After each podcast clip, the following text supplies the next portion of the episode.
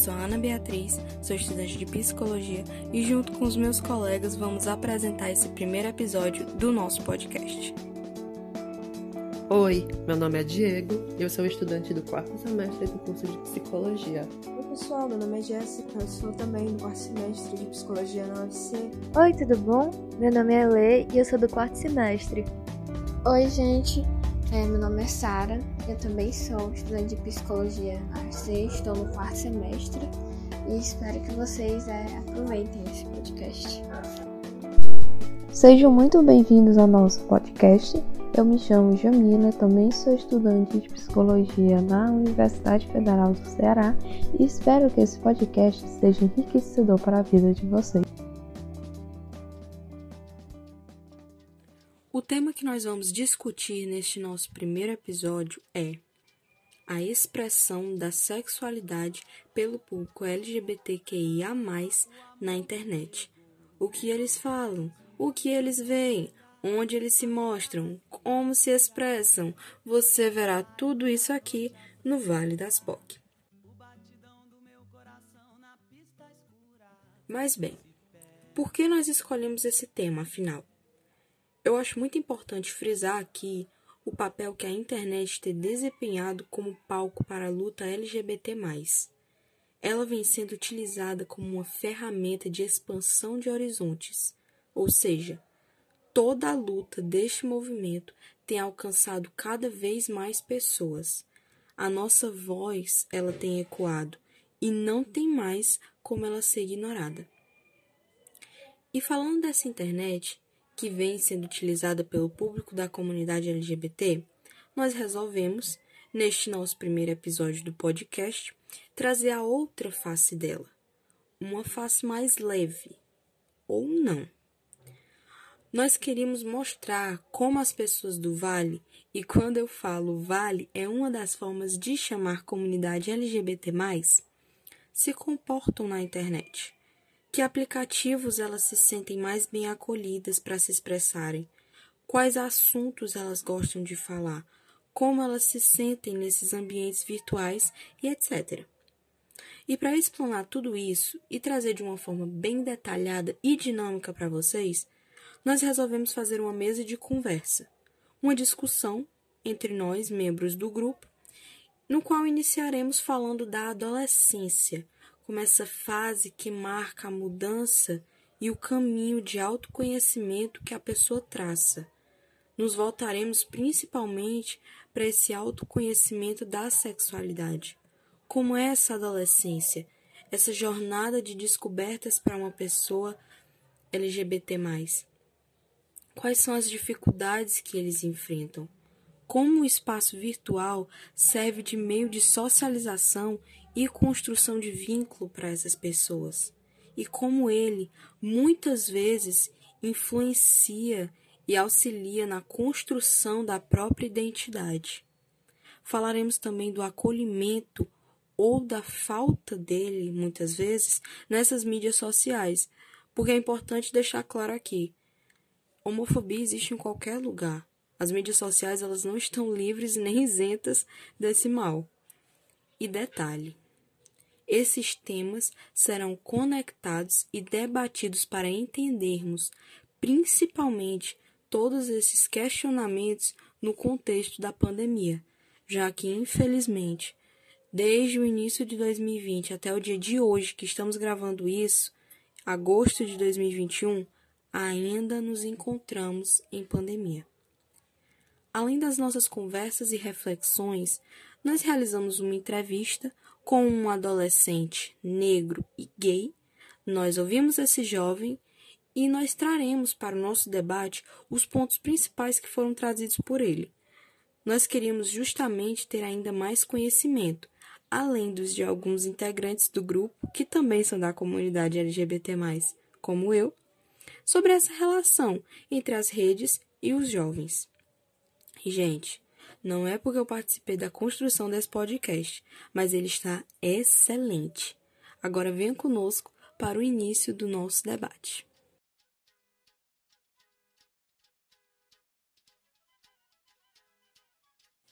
Agora que nós fomos devidamente introduzidos e apresentados, vamos trazer para nossa roda de conversa nosso primeiro tema, que é a citação de filmes, séries e jogos que mostram o processo da construção da identidade sexual adolescente, assim como sua expressão, acolhimento e os preconceitos.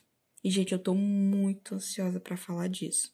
Porque eu, como pessoa da comunidade LGBT+, eu tenho um carinho imenso por esse assunto, justamente por ter sido por meio desse interesse em filmes, séries, livros da comunidade que eu conheci a maioria dos meus amigos que são do Vale LGBT+. Bom, quando nós falamos de uma cultura midiática que retrata a homossexualidade, nós passamos por um longo percurso até chegarmos nos dias de hoje, nas pequenas, mas muito significativas conquistas que nós já conseguimos. Quando eu paro para pensar o quão importante seria eu ter tido um bom filme ou um bom livro no meu período de descoberta da minha sexualidade, o ver filmado ou ler em páginas aquilo que eu sou e perceber que é natural, completamente natural, eu olhar para uma menina e para um menino e sentir atração por ambos. Mas quando eu revejo, gente, na minha mente o tipo de mídia LGBT que eram ofertadas, eu finalmente entendo porque que eu demorei tanto para me aceitar e porque eu me assustei e senti tanta raiva e pena de mim mesma. Eu vou trazer primeiro os exemplos que me chocaram para depois trazer os bons.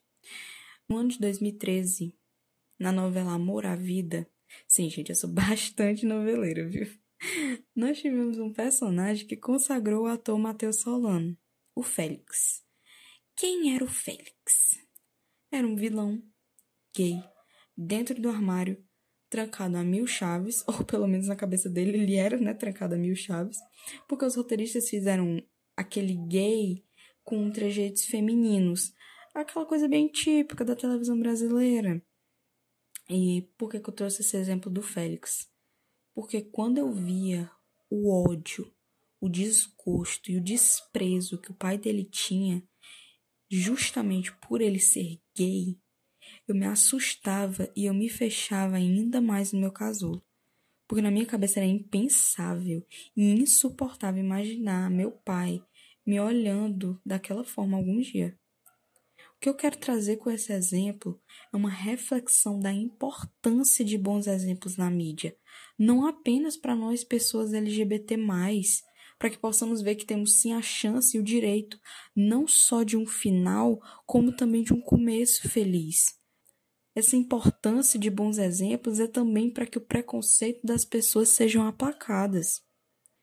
Mas nem só de tombo vivem as pessoas, né? Ultimamente nós temos sido presenteados com bons produtos LGBT, por incrível que pareça. Ou não tantos quanto nós gostaríamos, né? Mas ao menos nós não estamos mais sendo explodidos em um shopping por termos um relacionamento com alguém do mesmo sexo. E sim, isso é uma referência à novela Torre de Babel, também da emissora Globo. Como eu disse, eu sou bastante noveleira. E o que, é que eu quero falar aqui com vocês é sobre um drama chinês. Ai, gente, tão bom. O nome é De Temte. Não vou falar o nome dele em chinês porque, enfim, não manjo no mandarim. Mas, infelizmente, por a China ser um país altamente homofóbico, viram como os tombos ainda continuam, pois é. Bem, por ela ser homofóbica, o romance entre o casal principal um casal gay, não pôde ser expresso tão abertamente. Mas a criadora da história escreveu um livro, e meu Deus, gente, nesse livro ela é escancarada mesmo. e esse livro ele tá chegando no Brasil. a felicidade da gata, meu Deus. Mas voltando, gente, voltando. Porque essa história me conquistou tanto. Por que, que ela me conquistou? Justamente pelo clichê. Eu nunca tinha visto um clichê LGBT a maior parte das nossas mídias, elas trazem sempre aquele peso da saída do armário, da raiva da família, da descoberta da sexualidade. E nessa história não. Nós temos o mocinho tímido e o mocinho doidão. E o irmão de um deles, quando vê que seu irmão tá apaixonado, ele apenas sorri com carinho. E o outro sente ciúme bobo por ter medo de ser trocado pelo o apaixonite do irmão dele. E o mais importante de tudo, tem um final feliz. E é sobre isso, sabe?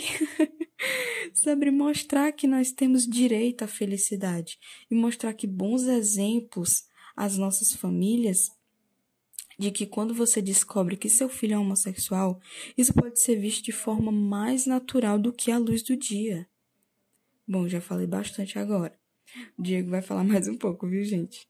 Olá, eu sou Diego e para este tópico eu vou iniciar abordando o filme Moonlight, sobre a luz do luar, um filme importantíssimo para a história do cinema e para a comunidade LGBTQIA+, onde acompanhamos a jornada do personagem Taron e seu processo de autoconhecimento e construção de identidade ao longo de três momentos: sua infância, sua adolescência e sua idade adulta. Situado em uma comunidade pobre de Miami, o protagonista é um personagem negro e sua vida como um todo é atravessada por contextos sociais e culturais, onde ele vive em uma realidade extremamente estigmatizante, violenta e situações onde racismo, homofobia, bullying e rejeição se atravessam e se relacionam em seu processo de autoaceitação e construção de sua identidade. Através de suas dores, suas lutas e suas descobertas, seus conflitos, que nós, da comunidade LGBTQIA, nos reconhecemos, criamos empatia pelo personagem e encontramos paralelos com nossas próprias experiências. Por sua delicadeza, seu cuidado em tratar as diferentes questões e estigmas apresentados e papéis que a sociedade impõe sobre os corpos de todos nós, Moonlight se tornou uma obra-prima que também aborda temas de grande importância social.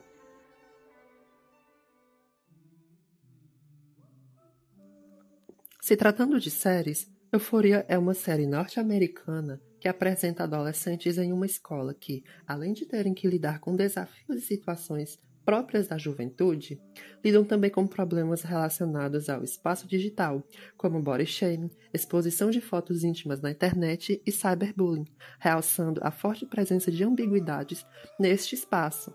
Acompanhar a história e o desenvolvimento do relacionamento amoroso das protagonistas Rui uma garota com problemas relacionados ao uso compulsivo de drogas, e Jules, uma garota transexual que sonha em ser designer de moda, nos permite ter contato com duas garotas descobrindo sua sexualidade e questionando estigmas sociais e mesmo percepções sobre seus corpos, seus modos de viver e de ser, e seus desejos e como eles são influenciados por outrem, em meio a conflitos, situações delicadas, situações de alegria e também de sofrimento. Nos videogames, jogos como The Last of Us Part 2, Life is Strange e Tell Me Why também apresentam tramas e personagens da comunidade LGBTQIA+. Mas a franquia de jogos The Sims leva isso a um novo patamar. Sendo um simulador de vida, os jogadores têm tal liberdade gerou também webséries como Girls in the House no YouTube, que, ao explorar e subverter estigmas e preconceitos sociais, nos apresentam personagens que satirizam memes, acontecimentos sociais e políticos de forma bem humorada, angariando imensa popularidade entre jovens da comunidade ao longo de sua existência. Personagens marcantes como a transexual Priscilão, apresentada na segunda temporada, são de grande importância para o público, tendo em vista sua boa aceitação. Variadas formas de mídias abrem espaços para jovens se reconhecerem, se emocionarem, rir ou chorar, discutir e, o não menos importante, se relacionarem com os outros e se abrirem para novas experiências.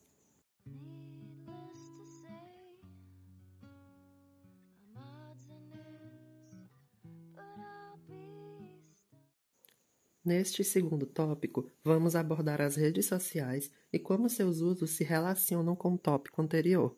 Também abordaremos sobre como se dá o acolhimento no Twitter e no TikTok em nossas experiências e observações pessoais. O Twitter foi criado em 2006 e a ideia inicial dos seus fundadores era que o Twitter fosse uma espécie de SMS da internet, em que curtos textos são a principal forma de comunicação entre os seus usuários, havendo a possibilidade de inclusão de pequenos vídeos ou imagens nas postagens.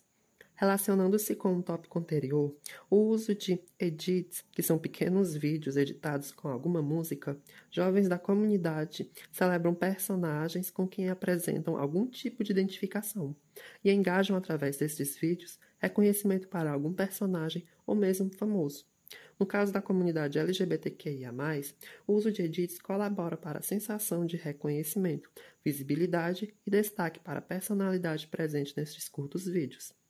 As comunidades em torno dessas personalidades também gostam de publicar artes, como desenhos e ilustrações, tornando-se um espaço de troca coletiva de experiências através desta conexão com a arte.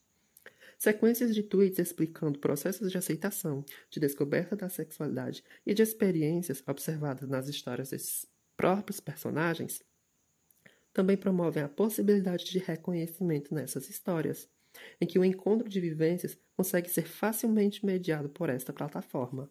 Outro aspecto importante é a atuação de comunidades específicas para o público em questão, onde perfis promovem papel de difusores de informação através de sequências explicando datas e eventos importantes para o movimento, como sequências de tweets explicando o porquê de junho ser o mês da celebração do orgulho LGBTQIA, e eventos históricos como a revolta de Stonewall e sua importância para a comunidade. A articulação com ONGs e projetos de apoio a jovens dessa comunidade em casos de homofobia, transfobias e em outros crimes relacionados à temática também é presente nessas comunidades, onde há também forte presença de denúncias para atribuir visibilidade a casos deste tipo.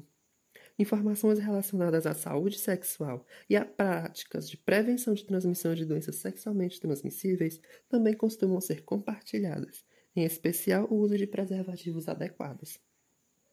Segurança, o que inclui também a segurança digital, também é algo bastante discutido e divulgado como práticas que vão desde a não revelar informações estritamente pessoais a perfis estranhos, a avisos de locais em certas localizações que possam oferecer riscos a uma pessoa desta comunidade.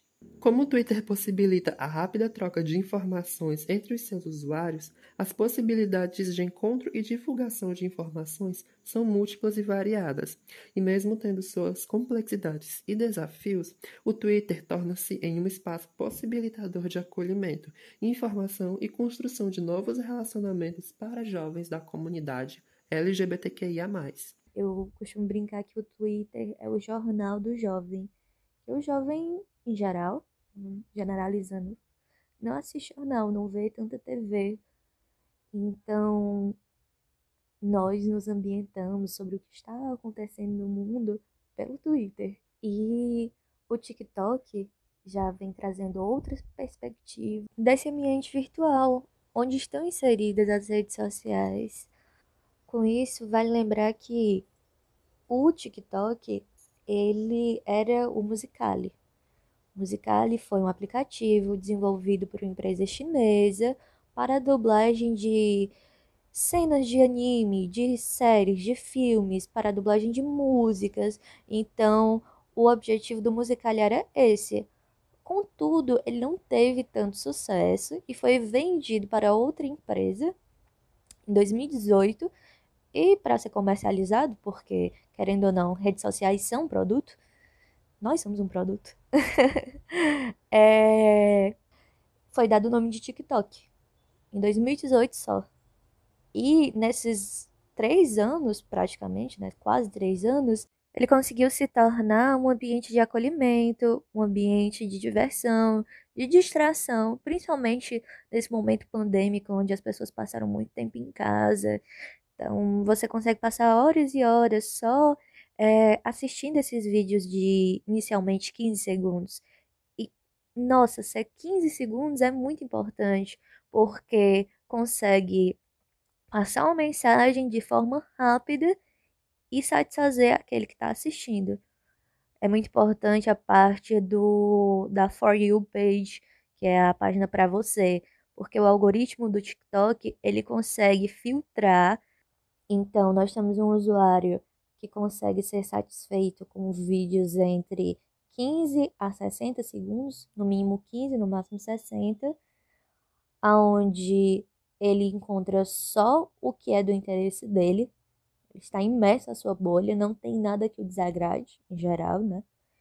E, além disso, existe o contato humano, que nos foi tirado nesse momento pandêmico. É diferente de você estar tá lendo o que uma pessoa disse no TikTok, você está vendo a pessoa, ela está falando para você. No caso, você é usuário, ela não está só falando para você, só que dá para entender a premissa do aplicativo.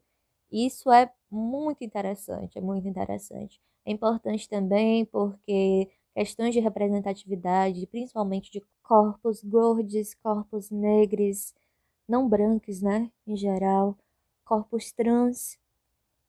Então, é visto isso, é visto isso muito mais do que em outras redes sociais e por ser um aplicativo que é mundialmente difundido, existe a construção de relações de pessoas de outros países, de outras culturas, que porém sofrem ou é, têm em comum uma identidade, um corpo, enfim.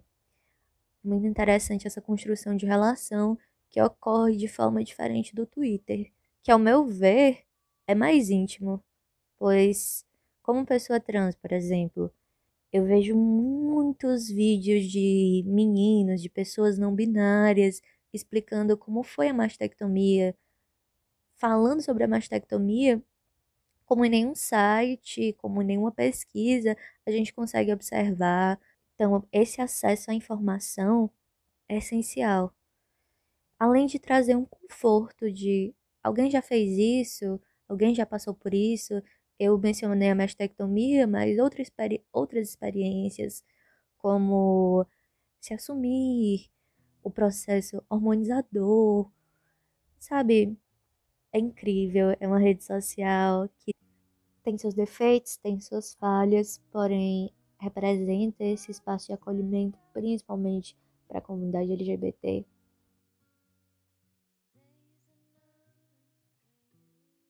Queria agradecer, né, ao Diego e à Letícia por partilharem das vivências deles. Sei que pode ser um assunto complicado. E, bom, a gente gostaria de falar, né, entrar em um outro tópico, um outro assunto, que é referente, né, a alguns casos é, que retratam a vivência árdua que uma pessoa da comunidade LGBTQIA+, né, pode vivenciar. É, primeiramente, gostaria de falar de algo mais amplo, que foi referente a uma coisa que eu vi, uma postagem no Instagram de um apresentador X, né? Em que o mesmo é, faz, né, falas homofóbicas, é, preconceituosas, é, um discurso de ódio com tudo que tem direito realmente. E nessas falas, esse apresentador usa palavras como demoníacos e, enfim, diversas variações. É, eu fui, né, ver os comentários dessa, dessa postagem e, infelizmente, é, eu observei um apoio massivo das pessoas em relação ao comentário dele, né? E todos aqueles que eram contra, né, que se posicionavam contra aquelas falas, eram chamados de mimizentos ou é, fracos, né, no sentido assim de que não pode falar nada, que as pessoas hoje em dia atacam, né?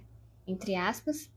E a gente vê as proporções, né, que um discurso de ódio pode ter, que é realmente validar o ódio e a violência a um determinado grupo, né? É, eu também gostaria de falar de um, um caso mais assim específico que ocorreu no nosso estado, na cidade de Camusim, que foi uma jovem, né, trans, que infelizmente ela foi assassinada de modo brutal é, por conta de, um, de uma dívida, né? No caso, é uma dívida de, por um encontro sexual, né? E ela foi assassinada de maneira brutal, né? Casos assim não são, é, infelizmente, não são raros, na verdade se tornam bem comuns. Então a gente vê o quanto a, a internet, o quanto as redes, elas podem disseminar, disseminar esse, esse discurso de ódio e contribuir para, como já foi dito, para é, agressão, para violência e, infelizmente, matança, né, de muitos. Esse caso que a Sara falou é muito interessante porque nos faz pensar sobre essa linha tênue que existe para muitas pessoas entre a liberdade de expressão e o discurso de ódio. E é importante a gente apontar isso porque nós não estamos apenas falando de existir um lugar que é virtual e também real, onde nos relacionamos com outras pessoas, grupos, comunidades que são consequentemente heterogêneos, mas estamos falando de pertencer a esses lugares, de transformar em espaço de subjetivação. E para isso é importante acolhimento, é importante sentimento de segurança que muitas vezes não é encontrado na rede social. Porque a rede social, como já dissemos, é um lugar imenso que abarca todo tipo diferente de pessoa, todo tipo diferente de pensamento. Abarca acolhimento, mas também abarca ignorância. E é interessante a gente observar que, por conta disso, muitos dos lugares onde os adolescentes eles se expressam são quase que comunidades fechadas na própria internet, são quase que como bolhas sociais, onde eles criam uma própria linguagem entre eles mesmos, se comunicam e nessa comunicação eles não apenas expressam sua identidade, mas também constroem ela nesse movimento, o que torna muito contrastante quando esses jovens eles se deparam constantemente com um discurso de ódio em outros lugares da internet, onde esses comportamentos eles são muitas vezes validados e mascarados como liberdade de expressão, como foi o caso que a Sara comentou. Segundo o artigo 5 da nossa Constituição, é livre a expressão da atividade intelectual, artística, científica e de comunicação, independente de censura ou licença. Isso é muito diferente do que se é utilizado nas redes sociais como liberdade de expressão e, na verdade, discurso de ódio. Por quê? Porque você é livre para expressar a sua opinião desde que você não fira um direito essencial. Por exemplo, a dignidade do outro. Desde que você não fira a validação da existência do outro como ele é. E o discurso de ódio ele faz isso. E o caso que a Sara comentou também faz isso, e muitos casos que nós podemos observar na internet também fazem isso e são validados por vários grupos de pessoas, por ignorância. Mas é como Aristóteles diz: se você tem a escolha de saber, é um ato moral você não escolher. E é interessante que já podemos visualizar um movimento da própria comunidade de juventude LGBTQI, de educação nas redes sociais. O que é interessante visualizarmos porque precisa ser um processo ativo do outro de aprendizado e de acolhimento do que é diferente de si. Mas isso é tão difícil de acontecer porque existe essa zona de conforto da ignorância. É muito mais fácil condenar o que não se compreende do que acolher e se reeducar quanto a isso. E essas questões elas geram adoecimento psicológico nos jovens que ainda estão desenvolvendo a sua identidade e se veem nessa realidade que é quase que paradoxal, onde existe o acolhimento e a segurança, mas também o ódio indiscriminado. Muito bem, Jéssica. Todas as tuas falas foram muito bem colocadas, muito interessante tudo aquilo que você é, abordou. É, eu acho que seria interessante agora a gente partir para uma perspectiva mais, né, é, teórica, é, de conceitos também. É, nós vamos iniciar essa parte com é, o artigo Subvertendo o Conceito de Adolescência, né, da Cecília Coimbra, é, Fernanda Boco e Maria Lívia do Nascimento. Bom, nesse texto, as autoras elas falam sobre é, o uso do termo adolescência, né? É, geralmente esse termo ele é usado para é, caracterizar né, como seria a adolescência e o adolescente. No caso, uma adolescência e uma adolescente, assim, não abrangendo as subjetividades e os contextos existentes né, dentro dessas adolescências. Então, elas defendem né, o uso do termo juventude, porque aí sim abarcaria né, o, a multiplicidade que existe né, de sujeitos. Bom, nesse mesmo texto também se é falado sobre uma é, identidade, né? Essa identidade que é abordada no texto, ela é abordada de uma forma que é, geralmente assim a gente sente muita pressão, né, nesse período da adolescência, por uma identificação, né? As pessoas é, elas querem que você se identifique, que você se rotule, né? Que você tenha a sua identidade. Mas é, a gente sabe que a identidade não é algo fixo, é uma construção, né? Demanda tempo e, à medida que a pessoa vai vivenciando as coisas da vida, ela vai também se transformando. Então, esse conceito, essa concepção de identidade é, como algo fixo e imutável também é, de certa forma, assim, atacada né, pelas autoras. É, um outro termo também que elas usam é um sujeito né, a devir. O que seria esse sujeito a devir? Que é um sujeito em constante transformação, né? Como já foi dito aqui. É um sujeito que, à medida que experiencia as coisas da vida, ele também vai se modificando e construindo subjetividade, construindo é, a si próprio, né? Então, isso se relaciona bastante com o que a gente está falando, né? Que é sobre a juventude LGBTQIA e a sua expressão nas redes, nas mídias, né?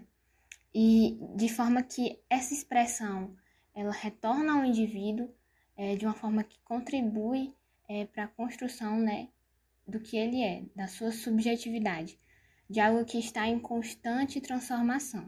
Como é importante ver essa construção em forma de processo, em que nada é totalmente permanente, vai sendo feitas transformações, modificações e que também sofre implicações novas ao longo do tempo, sendo perpassado pelos diversos contextos, pois esses indivíduos não estão apenas inseridos em redes sociais, estão em diversos contextos, como social, comunitário, familiares, sendo perpassado por diversas implicações, principalmente em um país tão preconceituoso que tanto faz discriminações com esses jovens como o nosso.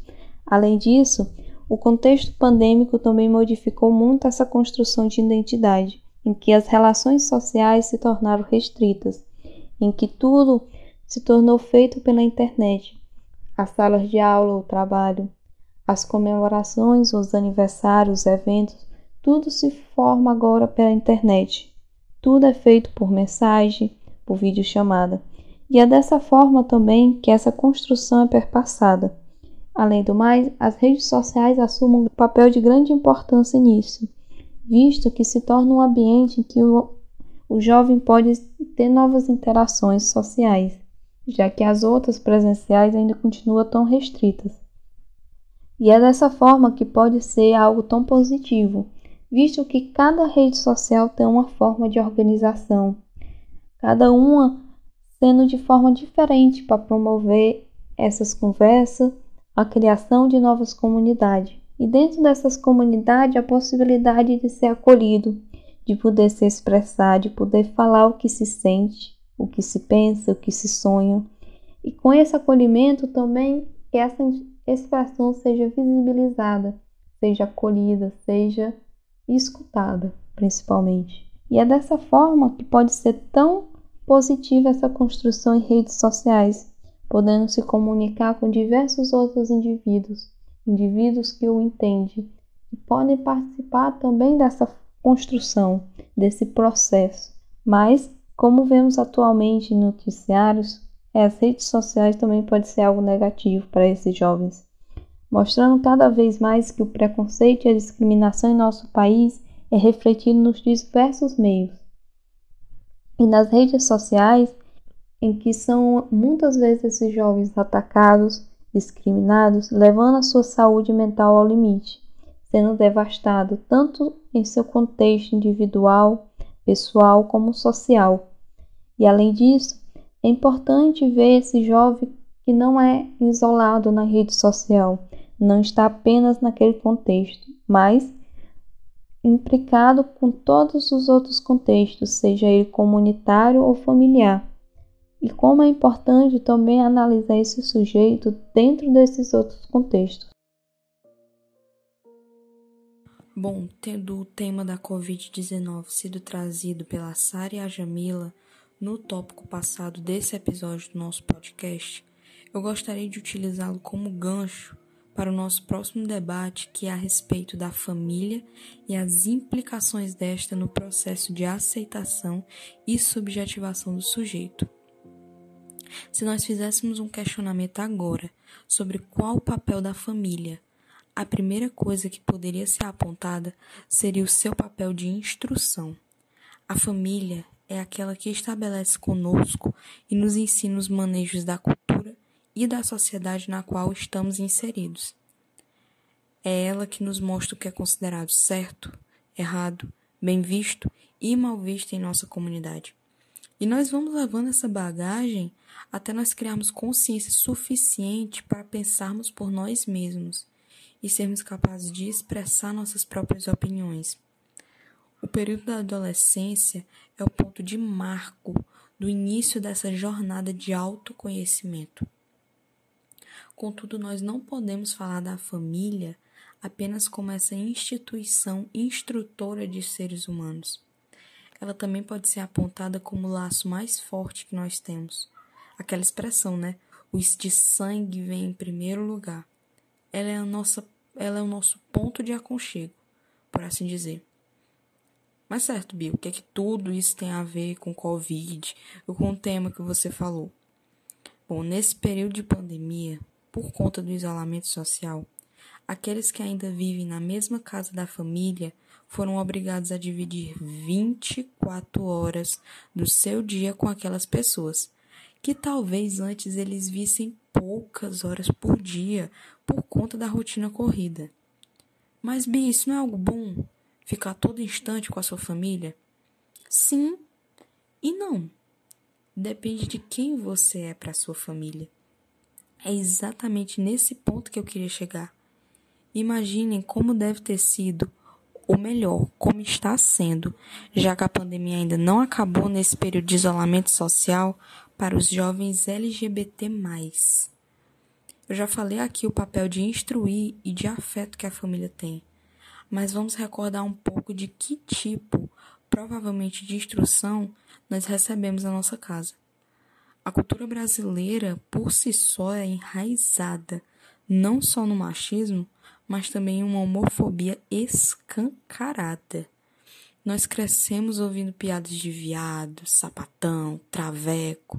Nós crescemos vendo a mídia trazendo essas pessoas apenas como palhaços num circo, sempre em papéis de piada e nunca trazendo a seriedade e o respeito que esse assunto merece.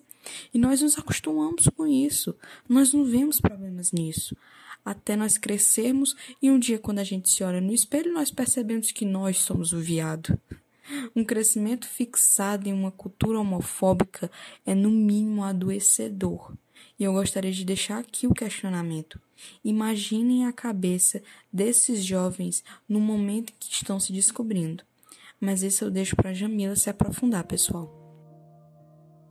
Quando analisamos esse processo de descoberta dos jovens, também é importante pensar a forma que está sendo construída sua identidade, o processo de se conhecer a si mesmo, saber o que quer, o que pensa, o que sonha, o que irá fazer.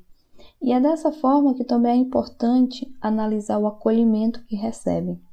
Quando colocamos no Google o que simboliza acolhimento, temos como resposta modo de receber ou maneira a ser recebido.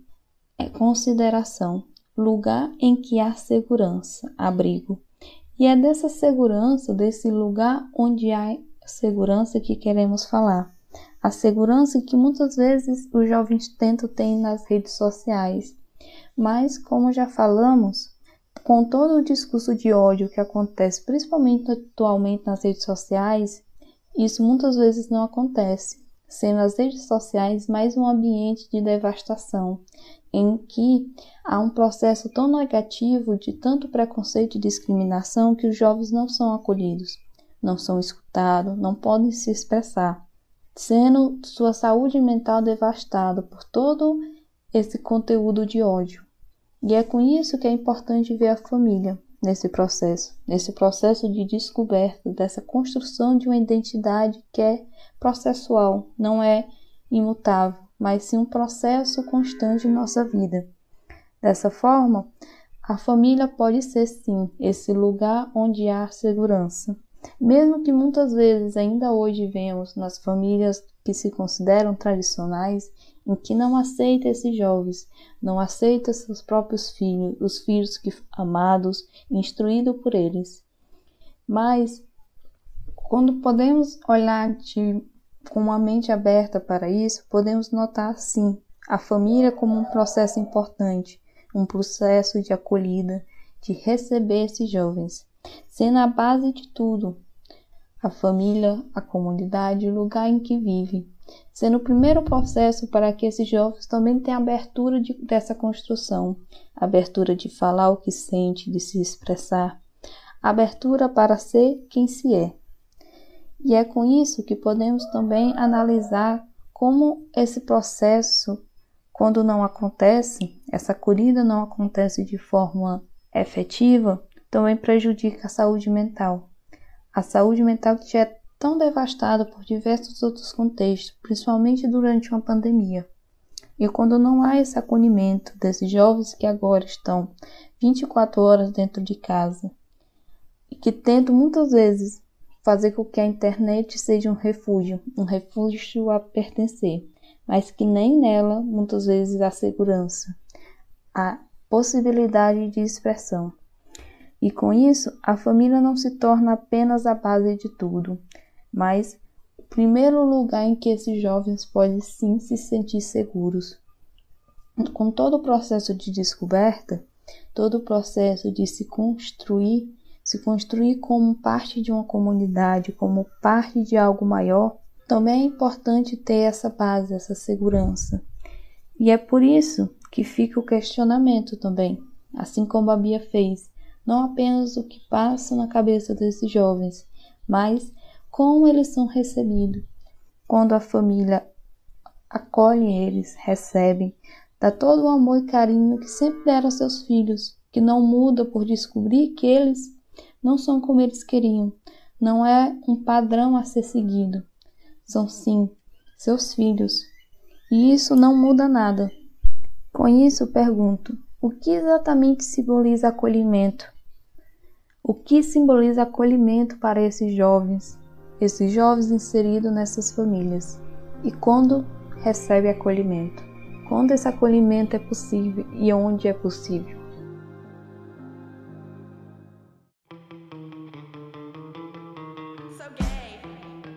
Bom, gente, eu espero que vocês tenham gostado do nosso podcast. E além das recomendações que foram dadas no início do podcast de filmes e séries que possam discutir esse tema com maior profundidade, a gente também tem outras que acharemos interessantes de comentar. Por exemplo, Boy Eraser, que conta a história de um jovem de 19 anos, que os pais dele são ultra-religiosos, e ele se vê na situação de que ou ele tem que se afastar da família, ou ele precisa passar por um tratamento de conversão. É, são as terapias de conversão. Nos Estados Unidos ainda é bastante comum esse tipo de terapia. Aqui no Brasil é proibido, mas lá ainda existe. E é um filme assim cru, sabe? Existem outros filmes sobre terapia de conversão, mas a gente está indicando esse porque, em geral, os pais descobrem que o filho é gay, é trans, é lésbico, enfim, faz parte da comunidade por causa de um envolvimento afetivo. No caso desse filme, não há esse envolvimento afetivo. Ele não vai parar nessa terapia de conversão porque é, se apaixonou por outro garoto, porque foi descoberto. Então tem essa tem essa questão e mostra realmente sem romantizar o processo de pessoas em terapia de conversão. O mais interessante sobre esse filme é que ele não foi, é, como eu posso dizer, ele não foi colocado nos cinemas no Brasil, né? Eu não tinha lembrado desse fato. Sim. Que ele foi censurado no Brasil. É, aparentemente, quem estava lançando ele aqui no Brasil, ia lançar ele, a, a produtora, Isso. disse que não era lucrativo, porque a bilheteria dele aqui ia ser muito baixa. Sendo que isso aí é homofobia. Tanto que o autor do livro, outro ponto importante é que Boy Erased é inspirado numa história real. Uma pessoa mesmo. Isso, falando. e o autor, ele tem até um podcast, se eu me lembro, que conta Sim, sobre a sim. história dele mais aprofundadamente. A gente pode colocar o link embaixo do nosso podcast também, no final, para vocês acessarem, se tiverem interesse. É um ótimo filme para entender realmente como acontecem essas terapias de conversão e as consequências dela. Porque no, o trauma não é só naquele momento, ele lhe acompanha e tem pessoas que não saem dessas terapias, elas acabam se matando dentro dessas casas, desses grupos ou depois. Então, é algo muito pesado. Que nem como você disse, né? É uma visão crua, íntima, da situação que a Sim. gente discute aqui tanto de forma mais, como eu posso dizer, impessoal. Você Sim. pode visualizar por uma lente mais íntima a relação do pai, do filho, do filho e da sociedade que ele está. A mãe como aquela a mãe leoa mesmo, é uma mãe matriarca, uma mãe que protege, uma mãe que diz o que é- não acontece, infelizmente, não é usual.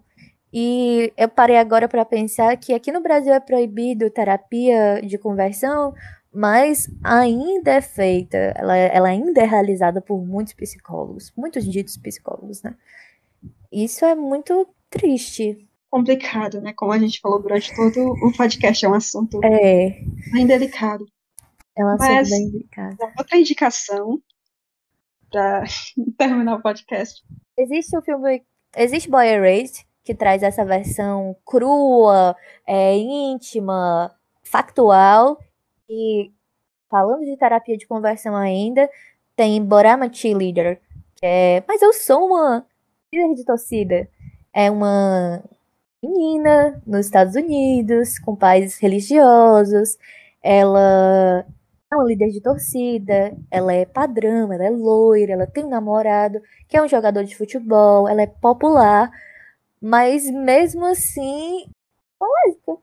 E ela fica, como é que eu sou lésbica se eu sou uma líder de torcida, se eu sou- estou dentro desse padrão?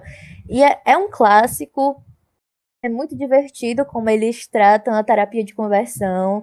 É, tem um final feliz. Ela. Primeiro, que esse negócio de terapia de conversão, eu não sei. Quem imaginou que ia dar certo colocar um monte de gay, um monte de gay junto?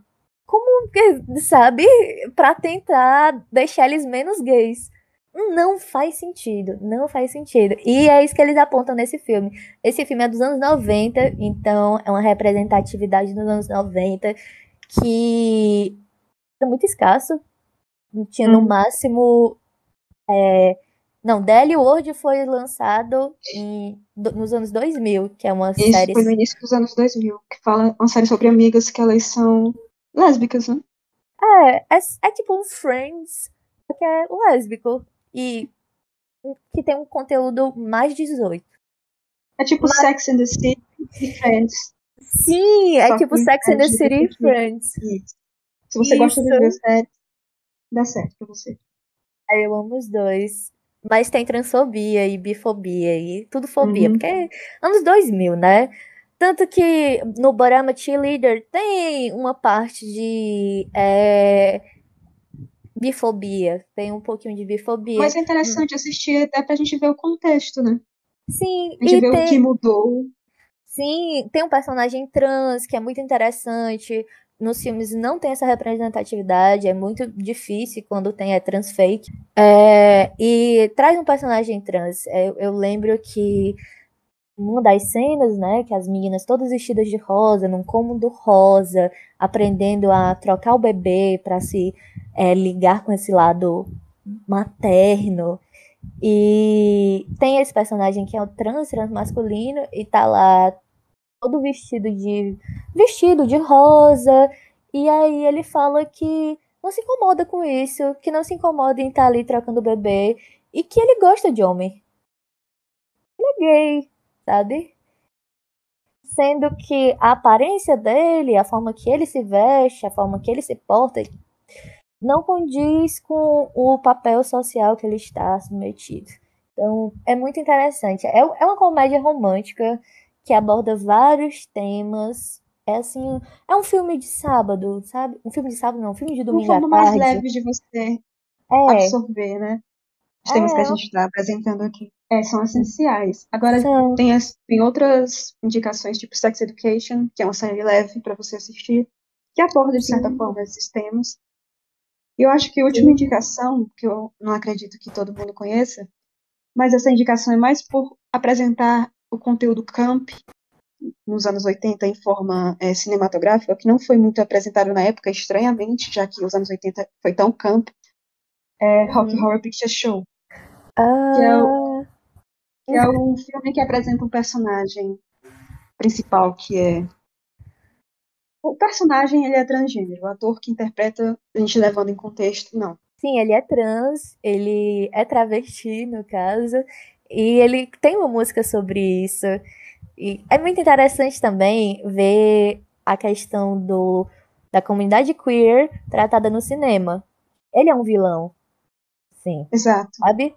Ele é um antagonista, na verdade, mas ele tá vestido com roupas de vilão. As pessoas que estão com ele estão numa é, vestidos de forma mais macabra. E era assim que as pessoas LGBTs eram retratadas nos filmes. Ainda são, no caso.